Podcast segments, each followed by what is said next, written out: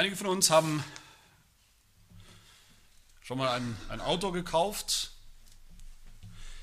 Auch wenn wir noch nicht ein Auto gekauft haben, können wir uns vielleicht vorstellen, wie das abläuft und worauf es äh, äh, ankommt dabei. Ich wundere mich manchmal, wenn ich Werbeanzeigen äh, lese oder wenn ich im Fernsehen sehe, wie Autos angepriesen werden. Das ist ein neuer Mercedes oder ein neuer VW wird angepriesen. Da heißt es dann äh, mit Navi und mit äh, Freisprecheinrichtung, sogar mit WLAN gibt es ja heute, mit, mit tollem äh, Effekt, Perlmutt-Lack oder mit besonderen Alufelgen. Mit all solchen Dingen werden, werden Autos heutzutage angepriesen. Das ist vielleicht auch alles ganz nett, aber ich frage mich immer, was bringt es am Ende, wenn, wenn dieses Auto nichts unter der Haube hat?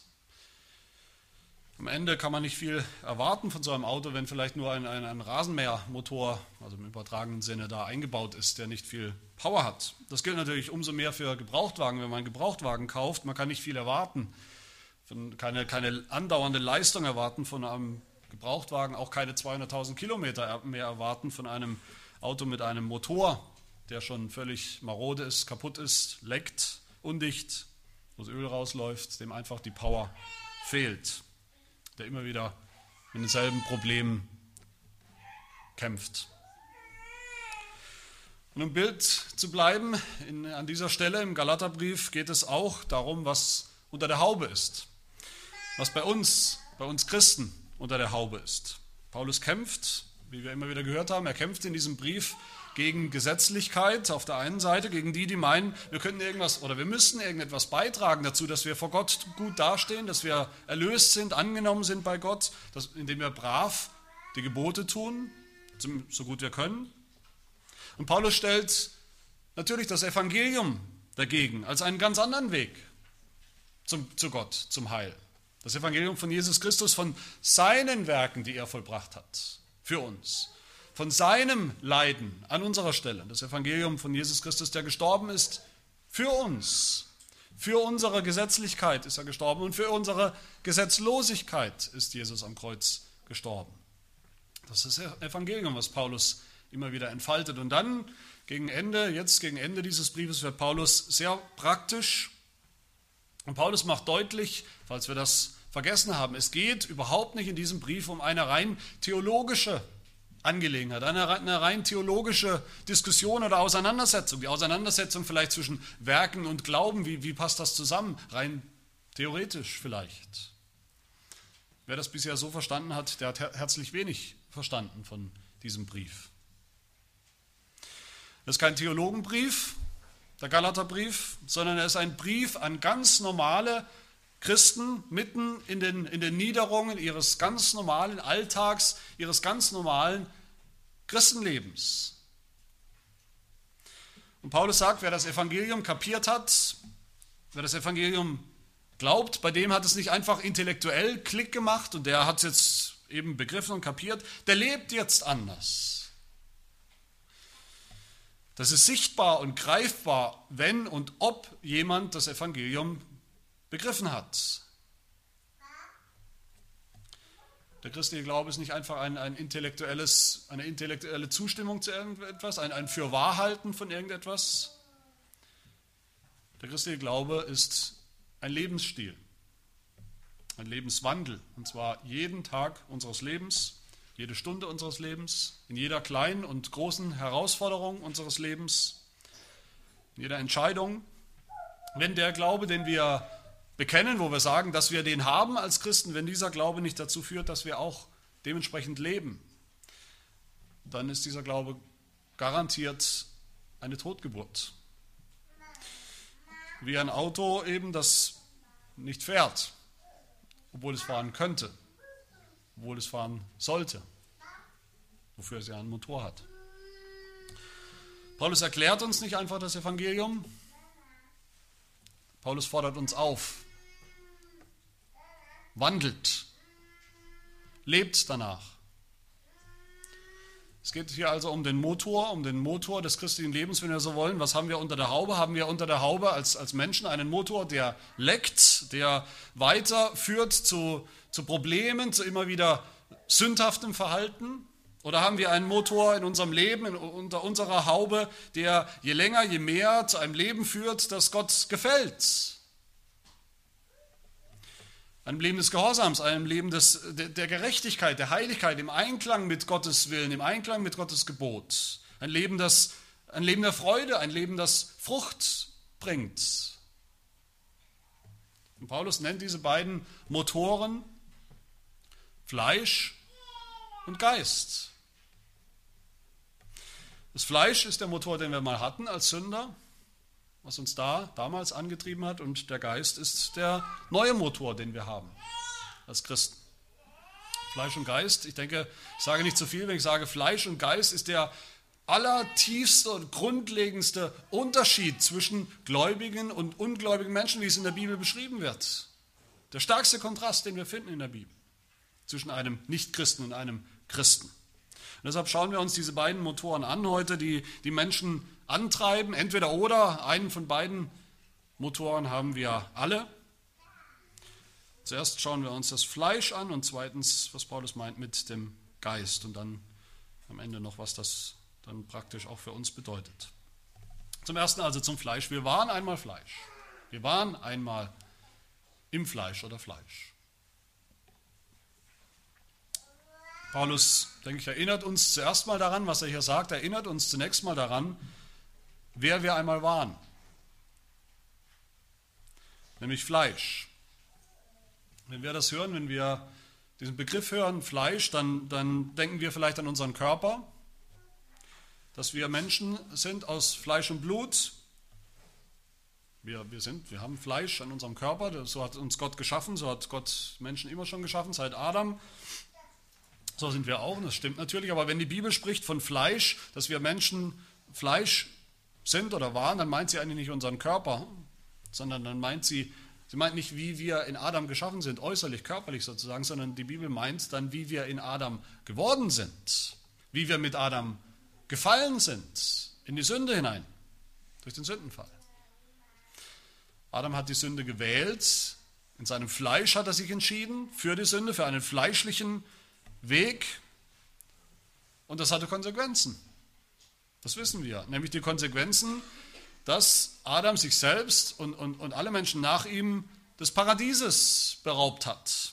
Adam und Eva waren nach dem Sündenfall waren sie nicht mehr gut, nicht mehr in Ordnung, nicht mehr so, wie sie sein sollten. Sie haben die ursprüngliche äh, Gerechtigkeit oder Heiligkeit, mit denen Gott sie geschaffen hat, verloren. Sie haben das Ebenbild Gottes, das ursprüngliche, verloren. Sie haben auch sogar den Geist verloren. Den Geist, den sie hatten von Anfang an. Sie sind ungeistlich geworden. Sie sind Fleisch geworden. Sie sind Sünder geworden. Das bedeutet es, Sünder zu sein, dass man ohne den Geist ist und dass man nur noch tut, was das Fleisch will. Angetrieben von dem Motor Fleisch, der herrscht und der bestimmt in einem Sünder über das, was er tut.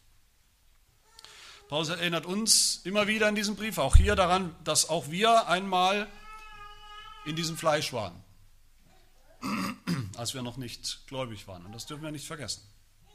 Wir waren in Adam, in, im Fleisch, und deshalb haben wir gesündigt, wie er es getan hat. Epheser 2, Vers 11 zum Beispiel sagt Paulus, darum gedenkt daran, erinnert euch, gedenkt daran, dass ihr einst Heiden im Fleisch wart. Wer im Fleisch ist, der gehört zu allem, was alt ist, zur alten Schöpfung, zur gefallenen Schöpfung, die nicht mehr so ist, wie Gott sie will. Wer im Fleisch ist, der tut, was fleischlich ist, ganz logisch, weil das sein Wesen ist. Er kann eigentlich gar nicht anders. Das war am Anfang so, unmittelbar nach dem Sündenfall war das so. Was lesen wir da in der Genesis schon, Kapitel 6, Vers 5? Der Herr sah, dass die Bosheit des Menschen, des Fleisches, sehr groß war auf der ganzen Erde und alles Trachten der Gedanken seines Herzens alle Zeit nur böse. Weil er so war, hat er immer nur noch mehr von diesen Bosheiten hervorgebracht, der Mensch. Und das war auch bei uns so, ganz genauso. Epheser 2 sagt Paulus weiter, weil wir im Fleisch waren. Auch wir führten alle einst unser Leben in den Begierden unseres Fleisches, indem wir den Willen des Fleisches taten. Und nichts anderes, ganz automatisch. Wer im Fleisch ist, der tut was fleischlich ist. Er tut das, was Gott nicht gefällt, die Sünde. Das Fleisch hasst Gott. Römer 8, Vers 7 heißt es, das Trachten des Fleisches ist Feindschaft gegen Gott. Kategorische Feindschaft gegen Gott. Es unterwirft sich dem Gesetz Gottes nicht und kann es auch nicht. Es will es nicht und kann es nicht, das Fleisch. Und hier in Vers 17 lesen wir auch, das Fleisch gelüstet oder streitet gegen den Geist und, das Geist und der Geist gegen das Fleisch. Die zwei widerstreben einander, die zwei äh, kämpfen gegeneinander. Sie sind Feinde, Fleisch und Geist. Wer im Fleisch ist, der tut Werke des Fleisches. Und wie sehen die aus? Auch das sehen wir hier, Vers 19, wir haben es gehört. Die Werke des Fleisches sind Ehebruch, Unzucht, Unreinheit, Zügellosigkeit und so weiter. Diese ganze Liste an, an Sünden, an sündhaftem Verhalten. werden wir uns, wie gesagt, nächstes Mal noch intensiver anschauen. Und wenn man das so tut, wenn man diese Werke tut, dann hat das Konsequenzen, wie bei Adam, so auch bei uns. Dann stehen wir unter dem Urteil Gottes, dem Fluch Gottes. Das sehen wir schon in Genesis, Genesis 6. Und Gott sah die Erde an und siehe, sie war verderbt, denn alles Fleisch hatte seinen Weg verderbt auf der Erde. Da sprach Gott zu Noah, das Ende alles Fleisches ist bei mir beschlossen. Und damals war das, das, das Urteil Gottes war die Sintflut, natürlich. Aber auch heute hat Gott eine Sintflut, ein, ein Gericht beschlossen über alles Fleisch, über alle sündhafte Menschheit dieser Welt. Die Verdammnis, die Hölle. Römer 8 heißt es, das Ziel oder das Trachten des Fleisches ist Tod. Galater 6, Vers 8, nur ein paar Verse weiter. Wer auf sein Fleisch sät, der wird vom Fleisch Verderben ernten. Verderben. Und selbst in unserem Text, Vers 21, heißt es, die, welche solche Dinge tun, die Werke des Fleisches, welche solche Dinge tun, die werden das Reich Gottes nicht erben, sondern was? Die Hölle, die Verdammnis. Gemeinde Fleisch ist wahrscheinlich die, die ultimative Zusammenfassung oder Beschreibung in der Bibel für einen Menschen ohne Gott, ohne Glauben, ohne Geist. Und Fleisch waren wir alle, alle, die wir heute hier sitzen. Vielleicht sind es manche heute noch. Andere sind es Gott sei Dank nicht mehr. Wer glaubt an Jesus Christus, an das Evangelium, der ist nicht mehr im Fleisch, sondern der ist jetzt im Geist. Das ist mein zweiter Punkt oder der zweite Punkt des Apostels auch hier. Wir sind Geist. Paulus sagt, zu den Christen in Galatien. Paulus sagt zu uns, ihr seid im Geist. Als ihr das Evangelium gehört habt, von der Erlösung durch den Glauben, nicht durch Werke, nicht durch irgendetwas, was wir tun, sondern durch das, was Jesus Christus getan hat. Als wir das gehört haben, als wir angefangen haben zu glauben, da, sagt Paulus, da habt ihr den Geist empfangen. Kapitel 3, Vers 2 sagt er schon, ich habe den Geist empfangen. Durch die Verkündigung habt ihr den Geist empfangen. Jetzt seid ihr im Geist. Der Geist in euch und ihr im Geist. Ihr seid nicht mehr fleischlich, nicht mehr im Fleisch, ihr seid Geist. Als ihr geglaubt habt an das Evangelium, da ist, auch in eurem Leben, ist die, die Erfüllung, die große Erfüllung des Propheten Hesekiel 36, die wir schon eingangs gelesen haben, ist in Erfüllung gekommen. In Erfüllung gegangen. Wenn der Messias kommt, wenn er verkündigt wird und Menschen glauben, dann hat Gott versprochen, ich will euch einen neuen Geist in euer Inneres legen. Ich will meinen Geist in euer Inneres legen, sagt er zweimal. Und das ist passiert im Glauben. Das ist in Erfüllung gegangen bei den Galatern, das ist in Erfüllung gegangen bei uns, wenn wir glauben an Jesus Christus. Wir haben den Geist ein für alle Mal. Paulus sagt hier in, in diesem Text über die, die glauben, dass sie zuerst Christus angehören. Vers 24 sagt er das. Und wer, wer Christus angehört im Glauben, das bedeutet, dass alles, was für Jesus Christus gilt, gilt jetzt für uns. Wenn wir ihm angehören, gilt alles, was für ihn gilt, gilt für uns. Und Paulus entfaltet das dann ein bisschen. Er sagt dann, wer mit Christus verbunden ist, der hat sein Fleisch gekreuzigt. Vers 24. Der hat das schon. Er hat sein Fleisch gekreuzigt samt seinen Leidenschaften und Begierden, denen er, denen er früher gefolgt ist.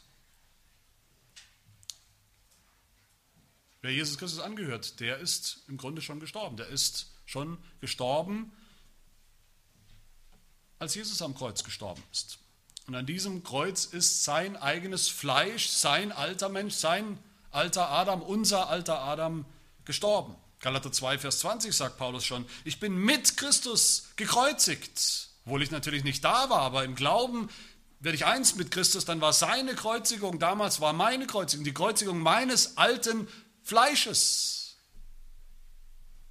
Kapitel 6, Vers 14 aus dem Galaterbrief werden wir es nochmal hören, wo Paulus sagt, ich rühme mich des Kreuzes unseres Herrn Jesus Christus, durch das mir die Welt gekreuzigt ist. Alles, was sündhaft und, und verkehrt und Fleisch ist. Wer mit Christus verbunden ist, ist mit ihm gekreuzigt. Sein Fleisch ist gekreuzigt, es ist gestorben, es ist tot und weg. Aber nicht nur das, wer mit Christus verbunden ist, wer Christus angehört, der bleibt ja nicht im Tod, sondern der ist wie Jesus auch auferweckt worden zu einem neuen Leben. Durch den Geist, der das getan hat bei Jesus Christus und bei uns. Durch den Geist, der lebendig macht. Auch nochmal Galater 2, Vers 20, wo Paulus sagt, ich bin mit Christus gekreuzigt, nun lebe ich, aber nicht mehr ich selbst, sondern Christus lebt in mir. Und wie tut er das? Durch den Geist. Wer mit Christus verbunden ist, der ist mit dem Geist beschenkt und begabt, so wie Jesus Christus selbst. Der lebt im Geist. Paulus sagt in Vers 25, ihr lebt im Geist. Punkt, das ist schon so, voll und ganz. Das Fleisch ist tot, gekreuzigt, so tot, genauso tot, wie Jesus tot war.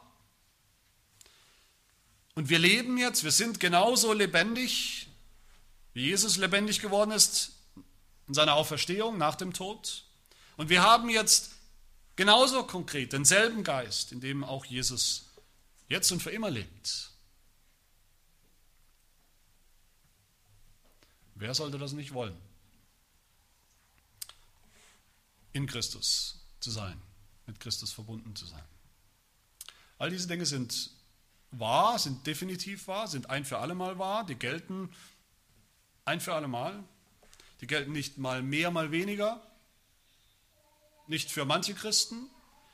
Sie gelten nicht nur dann für uns, wenn wir uns vielleicht besonders geistlich fühlen, dann sind wir vielleicht im Geist, dann stimmen vielleicht diese Dinge von uns. Nein, alles, was Paulus bisher gesagt hat, ist, ist, ist zunächst mal völlig schwarz-weiß. Wir sind entweder im Fleisch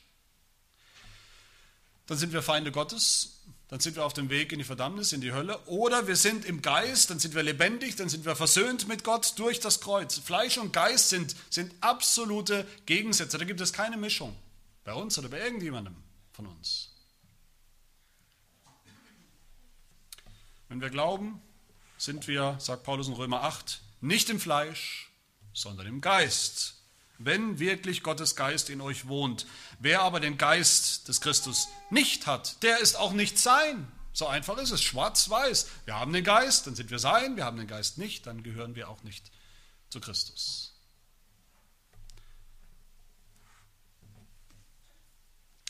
Aber wenn das alles wäre, dann wäre es ja einfach, vielleicht zu einfach. Dann bräuchte Paulus uns nicht ermahnen, wenn das alles wäre. Dann wäre alles klar, Nichtchristen, sozusagen die schwarze Seite, Nichtchristen sind immer im Fleisch, tun immer nur Fleisch, fleischliche Dinge, immer nur sündhaft. Aber Christen auf der anderen Seite, Christen sind Geist, wir sind im Geist, das heißt, wir tun immer nur geistliche Dinge. Niemals mehr etwas Fleischliches, etwas Sündhaftes. Alles Paletti, Thema erledigt. Aber leider ist das nicht die Realität. Das ist nicht die Realität, das wissen wir alle aus eigener Erfahrung. Noch ist das nicht die Realität. Das wird eines Tages so sein. Gott sei Dank wird das so sein. Eines Tages, wenn wir diesen, diesen Leib, diesen momentanen irdischen und unvollkommenen Leib mal ablegen, wenn wir sterben und in die Herrlichkeit eingehen, wenn Jesus Christus wiederkommt, uns zu sich nimmt, zu dem Vater, wenn wir vollendet werden, wenn wir sind, wie wir sein sollen, wenn wir am Ziel angekommen sind, am Ziel unseres geistlichen Lebens und unseres Lebens insgesamt. Im Himmel werden wir voll und ganz geistlich sein und nur noch geistliche Dinge tun und nichts mehr Sündhaftes, Verwerfliches. Aber hier auf Erden, in, dieser, in diesem Leben, was wir leben, herrscht noch eine andere Wirklichkeit, eine andere Realität, eine Realität, die, die, die wir jeden Tag erleben, die jeden Tag unser christliches Leben prägt und bestimmt und bestimmen wird bis zum letzten Atemzug. Nämlich der Kampf. Der Kampf zwischen dem Fleisch und dem Geist. Der Kampf zwischen Fleisch und Geist ist nicht einfach vorbei, wenn wir Christ werden. Wir werden Christ und dann ist das Thema erledigt und das Problem gelöst. Nein, dieser Kampf begleitet uns unser ganzes Leben. Das ist diese Realität, dass wir eben trotzdem noch fleischliche Dinge tun. Das ist mein dritter Punkt. Diese Realität, die wir kennen, wir tun noch fleischliche Dinge. Vers 17 sagt Paulus dann, wenn das Fleisch gelüstet gegen den Geist und der Geist gegen das Fleisch, diese widerstreben einander, sodass ihr nicht tut, was ihr wollt. Und nicht tut, was ihr sollt, könnte man auch sagen. Ihr, bei euch ist das so, sagt Paulus, ihr, das sind Christen. Paulus redet von Christen. Er redet mit den Christen in Galatien, er redet mit uns, er redet mit Christen, mit der Gemeinde. Ihr, sagt Paulus, tut eben nicht immer, was ihr eigentlich wollt. Im Geist wollt ihr es, aber er tut es dann doch nicht immer. Ihr tut nicht immer, was ihr sollt. Ihr kennt den Kampf, ihr kennt einen Kampf in, euer, in eurem Herzen sozusagen, in eurem Leben, einen Kampf, den Konflikt zwischen dem Fleisch und dem Geist. Ihr seid schon neue Menschen und doch kämpft ihr in diesem Leben noch mit dem alten Adam in euch. Ihr seid schon im Geist und doch kämpft ihr hier in diesem Leben noch mit dem Fleisch, mit seinen Begierden und Lüsten.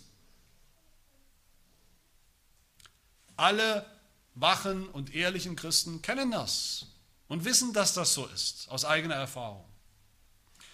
Alle wachen Christen, alle ehrlichen Christen kennen die Erfahrung des Apostels Paulus, von der er auch in Römer, im Römerbrief Kapitel 7 berichtet, wo er sagt, denn ich weiß, dass in mir, das heißt in meinem Fleisch, nichts Gutes wohnt. Das Wollen ist zwar bei mir vorhanden, aber das Vollbringen des Guten gelingt mir nicht.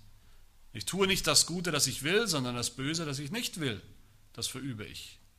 Wenn ich aber das tue, was ich nicht will, so vollbringe nicht mehr ich es, sondern die Sünde, die noch in mir wohnt. Im Christen, in dem geistlichen Menschen.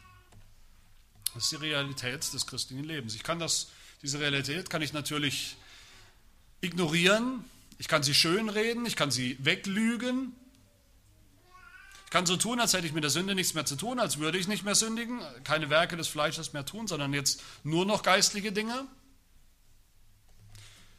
Das führt, denke ich, immer ganz automatisch zu einem heuchlerischen, pharisäerhaften Leben als Christ, wenn ich überhaupt ein Christ bin. Oder ich kann natürlich auf der anderen Seite dieser Realität in die Augen schauen. Ich kann sie ernst nehmen und ich kann dann den Kampf mit ihr aufnehmen. Und das ist das natürlich, was der Apostel Paulus will. Wenn Paulus hier sagt, Vers 17, das Fleisch gelüstet, es kämpft und streitet gegen den Geist und umgekehrt der Geist gegen das Fleisch und diese widerstreben einander, dann will Paulus, dass wir begreifen, das ist nicht irgendwas, was außerhalb von uns passiert, sondern dass wir da mitmachen, dass wir die Waffen aufnehmen, dass wir kämpfen gegen die Restbestände des Fleisches in unserem Leben. Das will er gegen die Sünde, die noch in uns wohnt, obwohl sie eigentlich in uns nichts mehr zu suchen hat. Wenn Paulus die Werke des Fleisches aufzählt, Vers 19, und dann der Frucht des Geistes gegenüberstellt, wie gesagt, hören wir dann nächstes Mal davon, dann will Paulus nicht, dass wir das als, als irgendeinen Automatismus verstehen. Ja, das ist so, das, ist, das wird einfach so sein. Ein Christ bringt jetzt automatisch nur noch Frucht des Geistes und eben keine, keine Werke des Fleisches mehr. Nein, Paulus will, dass wir das eine uns genau anschauen und lassen, die Werke des Fleisches, und dass wir das andere suchen und umso mehr tun. Wenn Paulus hier sagt, Vers 24, die aber Christus angehören, die haben das Fleisch schon gekreuzigt samt den Leidenschaften und Lüsten, dann, dann stimmt das natürlich, das stimmt definitiv, wie er es so sagt. Aber er will eben noch mehr, er will dann auch, dass wir begreifen, dass, das, dass wir das Fleisch auch aktiv kreuzigen müssen. Dass wir gegen seine Leidenschaften und Begierden und gegen seine Lüste, gegen diese Sünden kämpfen und sie lassen und anstattdessen das Gegenteil tun, das, was dem Geist entspricht. Es ist eben kein Widerspruch, obwohl so viele denken, es ist ein Widerspruch. Es ist kein Widerspruch, dass wir das Fleisch schon gekreuzigt haben und dass wir es doch noch aktiv kreuzigen müssen. Dass der alte Adam schon tot ist und dass wir ihn doch noch täglich töten müssen. So sagt es ganz eindeutig Paulus im Kolosserbrief, Kapitel 3. Da sagt er, wenn ihr nun mit Christus auferweckt worden seid, definitiv, ein für alle Mal, so sucht, was droben ist, wo der Christus ist, sitzend zur Rechten Gottes. Trachtet nach dem, was droben ist, nicht nach dem, was auf Erden ist, also nicht nach dem, was fleischlich ist. Denn ihr seid gestorben und euer Leben ist schon verborgen mit Christus in Gott, sagt Paulus. Wenn der Christus unser Leben offenbar werden wird, dann werdet auch ihr mit ihm offenbar werden in Herrlichkeit. Dann werden wir nur noch geistlich sein. Aber in der Zwischenzeit, wie sollen wir jetzt und heute und hier leben? Paulus sagt weiter, tötet daher eure Glieder, die auf Erden sind. Unzucht, Unreinheit, Leidenschaft, böse Lust und Habsucht, Götzendienst, alles Fleischliche, tötet es, sagt Paulus, legt es ab. Zorn, Wut, Bosheit, Lästerung und so weiter. Es ist kein Widerspruch, dass wir schon im Geist leben, Definitiv, ein für alle Mal, jeder Christ, in dem Moment, wo er anfängt zu glauben, so wie es Paulus sagt, Vers 25 am Anfang, ihr lebt im Geist und dass wir trotzdem, wie er es auch sagt, jetzt wandeln sollen im Geist. Jeden Tag etwas mehr. Nicht immer konsequent, nicht vollkommen diesem Leben. Nicht nur ist das kein Widerspruch, mein Lieben, sondern das ist die Grundstruktur des christlichen Lebens. Und zu begreifen, wie das eine zum anderen passt, diese Spannung anzunehmen, was wir schon sind und was wir noch nicht sind, damit zu leben, das ist das Geheimnis des christlichen Lebens, dass viele Christen oder vermeintliche Christen eben nicht, noch nicht oder vielleicht gar nicht kapieren. Viele Christen wollen das nicht hören, wollen das nicht wahrhaben.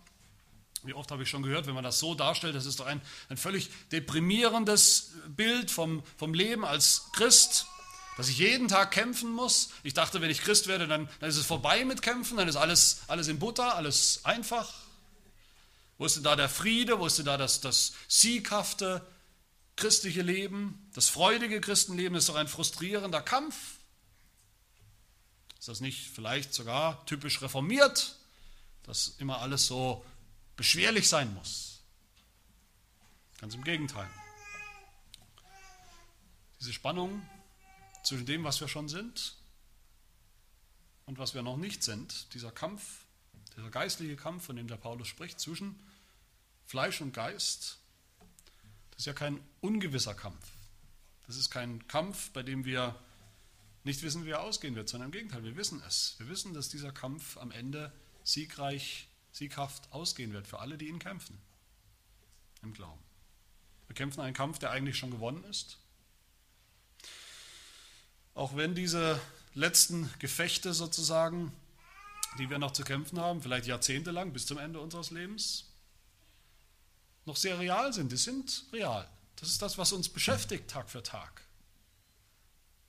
Manchmal scheint es fast übermächtig zu sein, diese Kämpfe, als gäbe es nichts anderes.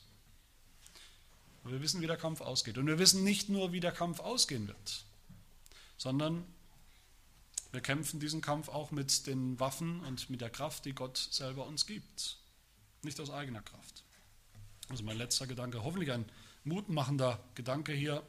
Wir sind nicht mehr im Fleisch, war der erste Punkt, sondern wir sind im Geist, wir leben im Geist, war der zweite Punkt. Trotzdem tun wir noch die Realität, die wir kennen, trotzdem tun wir noch äh, fleischliche Dinge. Aber mein letzter Gedanke ist, dass wir deshalb eben nicht resignieren, nicht, nicht die Sünde akzeptieren oder tolerieren, kapitulieren vielleicht sogar vor ihr in dem Kampf, sondern was tun wir viertens und letztens, wir fangen dann an, im Geist zu wandeln. Wir sollen im Geist wandeln. Der Predigtext ist ja, wenn man genau hinschaut, eingerahmt von, von zwei Aufforderungen. Zweimal derselben Aufforderung des Apostels Paulus. Vers 16 sagt er, wandelt im Geist. Und Vers 25 nochmal dieser Imperativ, so lasst uns auch im Geist wandeln. Das ist der Rahmen. Und wenn Paulus uns dazu auffordert, dann dürfen wir uns sicher sein, dass wir diese Aufforderung auch brauchen. Selbst der reifste Christ, das ist kein Automatismus, keiner tut das immer, keiner tut das automatisch im Geist wandeln. Das tun wir nicht im Schlaf. Paulus sagt, ihr lebt schon im Geist, ihr habt schon ein neues, Leben, ein neues Lebensprinzip, ihr habt schon diesen neuen Motor unter der Haube sozusagen, aber jetzt werft ihn an, diesen Motor, gebraucht ihn, lasst ihn raus. Das ist etwas sehr Bewusstes, wozu Paulus uns auffordert, etwas sehr Aktives. Nicht ein Warten darauf, dass es eines Tages irgendwann von allein passiert. Oder auch nicht. Es ist ein Handeln, es ist ein Lebenswandel, ein Lebenswandel, der eingeübt werden muss, der praktiziert werden muss, jeden Tag unseres Lebens neu. Und ich denke, wir erinnern uns daran, wie, wie Paulus gesagt hat Kapitel 3 zu den Galatern, dass sie als Christen ja bisher alles richtig gemacht haben. Als Christen haben sie ja gut angefangen, sie haben richtig angefangen im Glauben.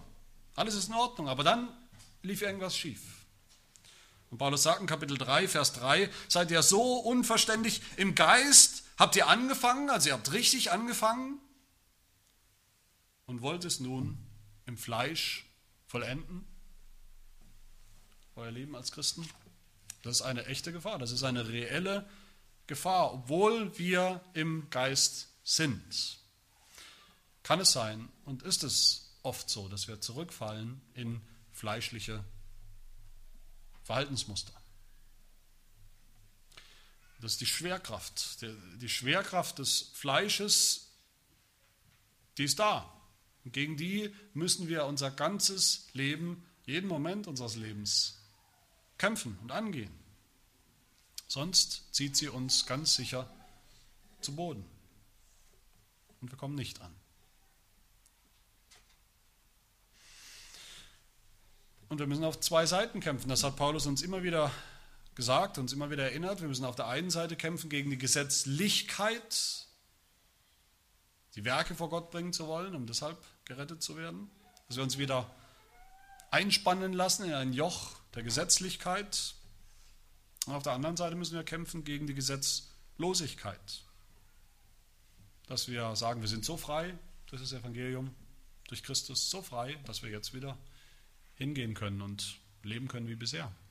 Sündhaft leben können. Wer im Geist lebt, der muss auch im Geist wandeln. Was bedeutet das? Ganz praktisch, im Geiste wandeln bedeutet das zu tun, was der Geist will. Was dem Geist gefällt, nicht den Geist zu betrüben.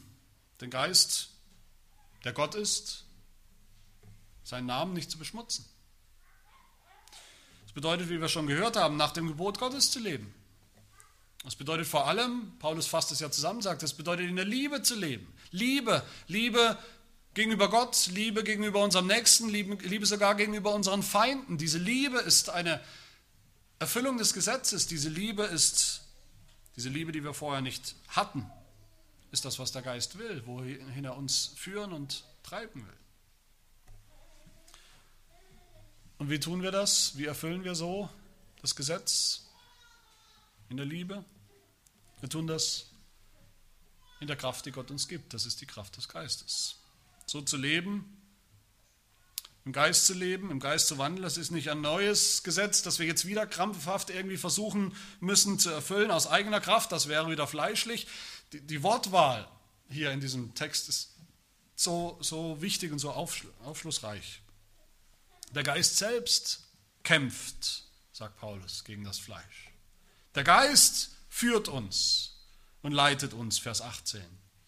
Der Geist führt uns er führt uns so konkret wie, wie auf der Wüstenwanderung des Volkes Israel damals, als Gott sie durch den Geist herausgeführt hat aus Ägypten, hindurchgeführt durch das Meer und hindurchgeführt durch die Wüste. So führt uns der Geist heute so konkret durch die Wüstenwanderung unseres Lebens, unseres christlichen Lebens.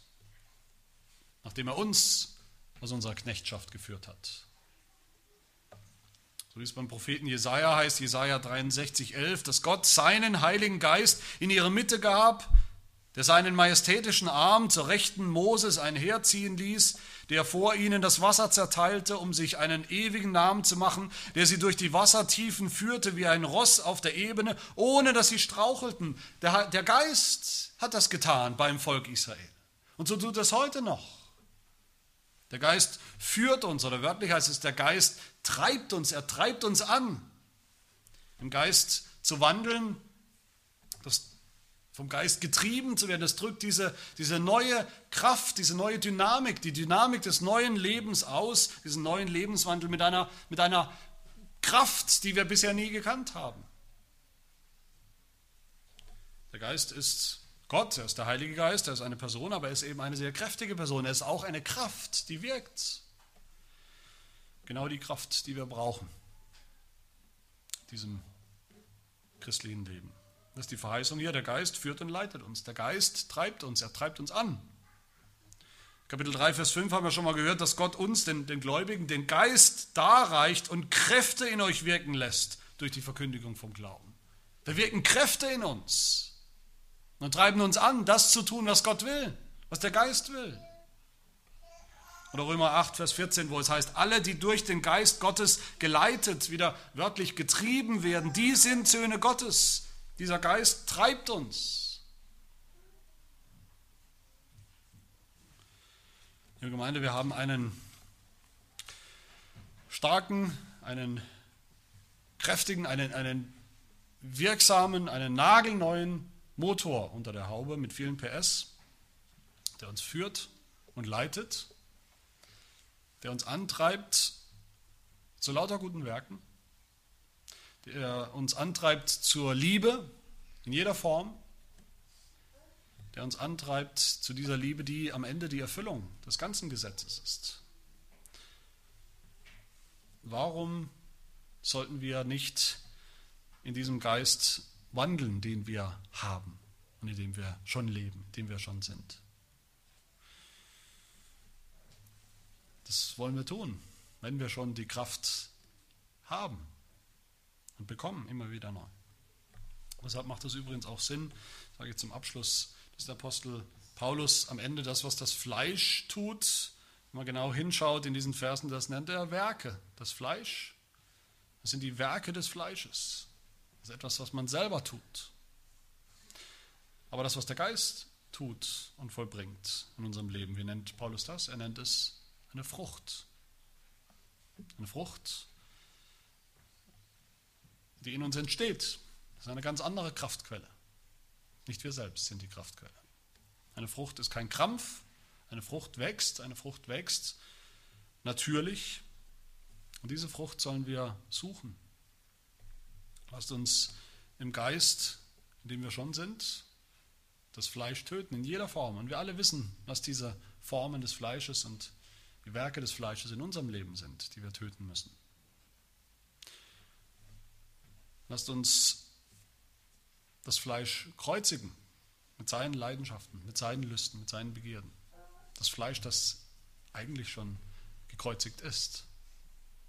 Und lasst uns dann jeden Tag neu im Geist wandeln und uns überlegen, was das bedeutet, konkret, in jeder Beziehung. Lasst uns das tun dann in der Kraft, die Gott uns gibt, die der Geist uns gibt, im, im Gebet, im Vertrauen auf Gott in Jesus Christus. Amen. Wir wollen beten. Also Gott, wir kennen alle nur zu gut den Kampf, in dem wir leben und in dem wir stehen, jeden Tag. Manchmal ist es schwer, manchmal verzweifeln wir fast daran, an der Sünde, die noch in uns wohnt, an den fleischlichen Begierden, die wir noch kennen.